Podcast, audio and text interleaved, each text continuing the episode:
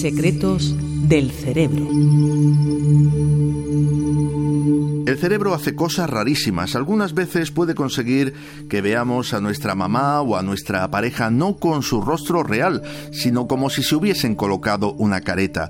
Si su ser querido no se dedica al transformismo o al noble oficio que ejercieron Gaby Fofo y Miliki, puede que esté padeciendo un síndrome de Capgras.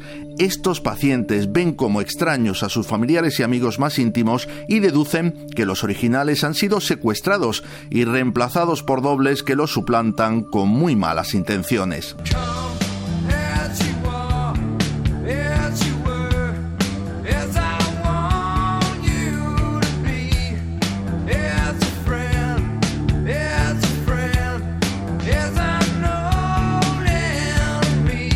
El síndrome de Capgras se asocia con enfermedades mentales como la psicosis, el Alzheimer o los accidentes cerebrovasculares. La doctora Lucía Gallego del Hospital Clínico de San Carlos de Madrid ha estudiado algunos de estos casos. En un artículo científico señala que en estos enfermos puede estar dañado el circuito cerebral que permite reconocer las caras, un trastorno que recibe el nombre de prosopagnosia. Los enfermos reconocen las voces de sus seres queridos, pero son incapaces de identificar sus rostros, que muchas veces ven como máscaras de cera. La doctora Gallego relata el caso de una paciente con psicosis paranoide que sufría un capgras especialmente doloroso.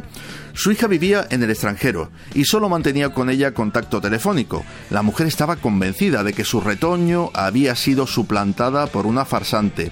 La doctora advierte de que estos pacientes pueden llegar a ser peligrosos cuando perciben que los supuestos impostores significan una amenaza para ellos.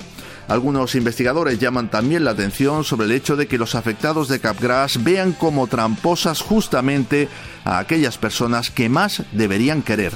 La doctora Carol Berman de la Universidad de Nueva York sospecha que en muchos de estos casos el cerebro trata de borrar a sus seres queridos porque ya no sienten afecto por ellos.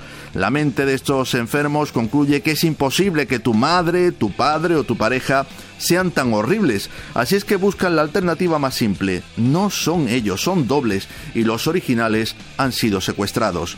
Muy poéticamente, Berman dice que esta es una patología en la que las personas pierden el alma, dejan de sentir cariño hacia quienes deberían amar y llegan a odiarlas profundamente, acusándoles de haber robado a sus amores auténticos.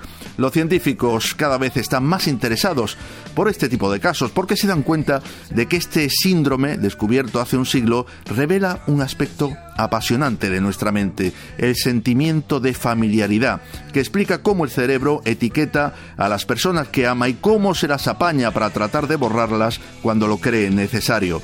Así es que, mucho ojo, si no es carnaval y ve que su papá lleva a todas horas una careta de Bob Esponja, acuda a un médico de guardia. Antonio Rial, Radio 5, Todo Noticias.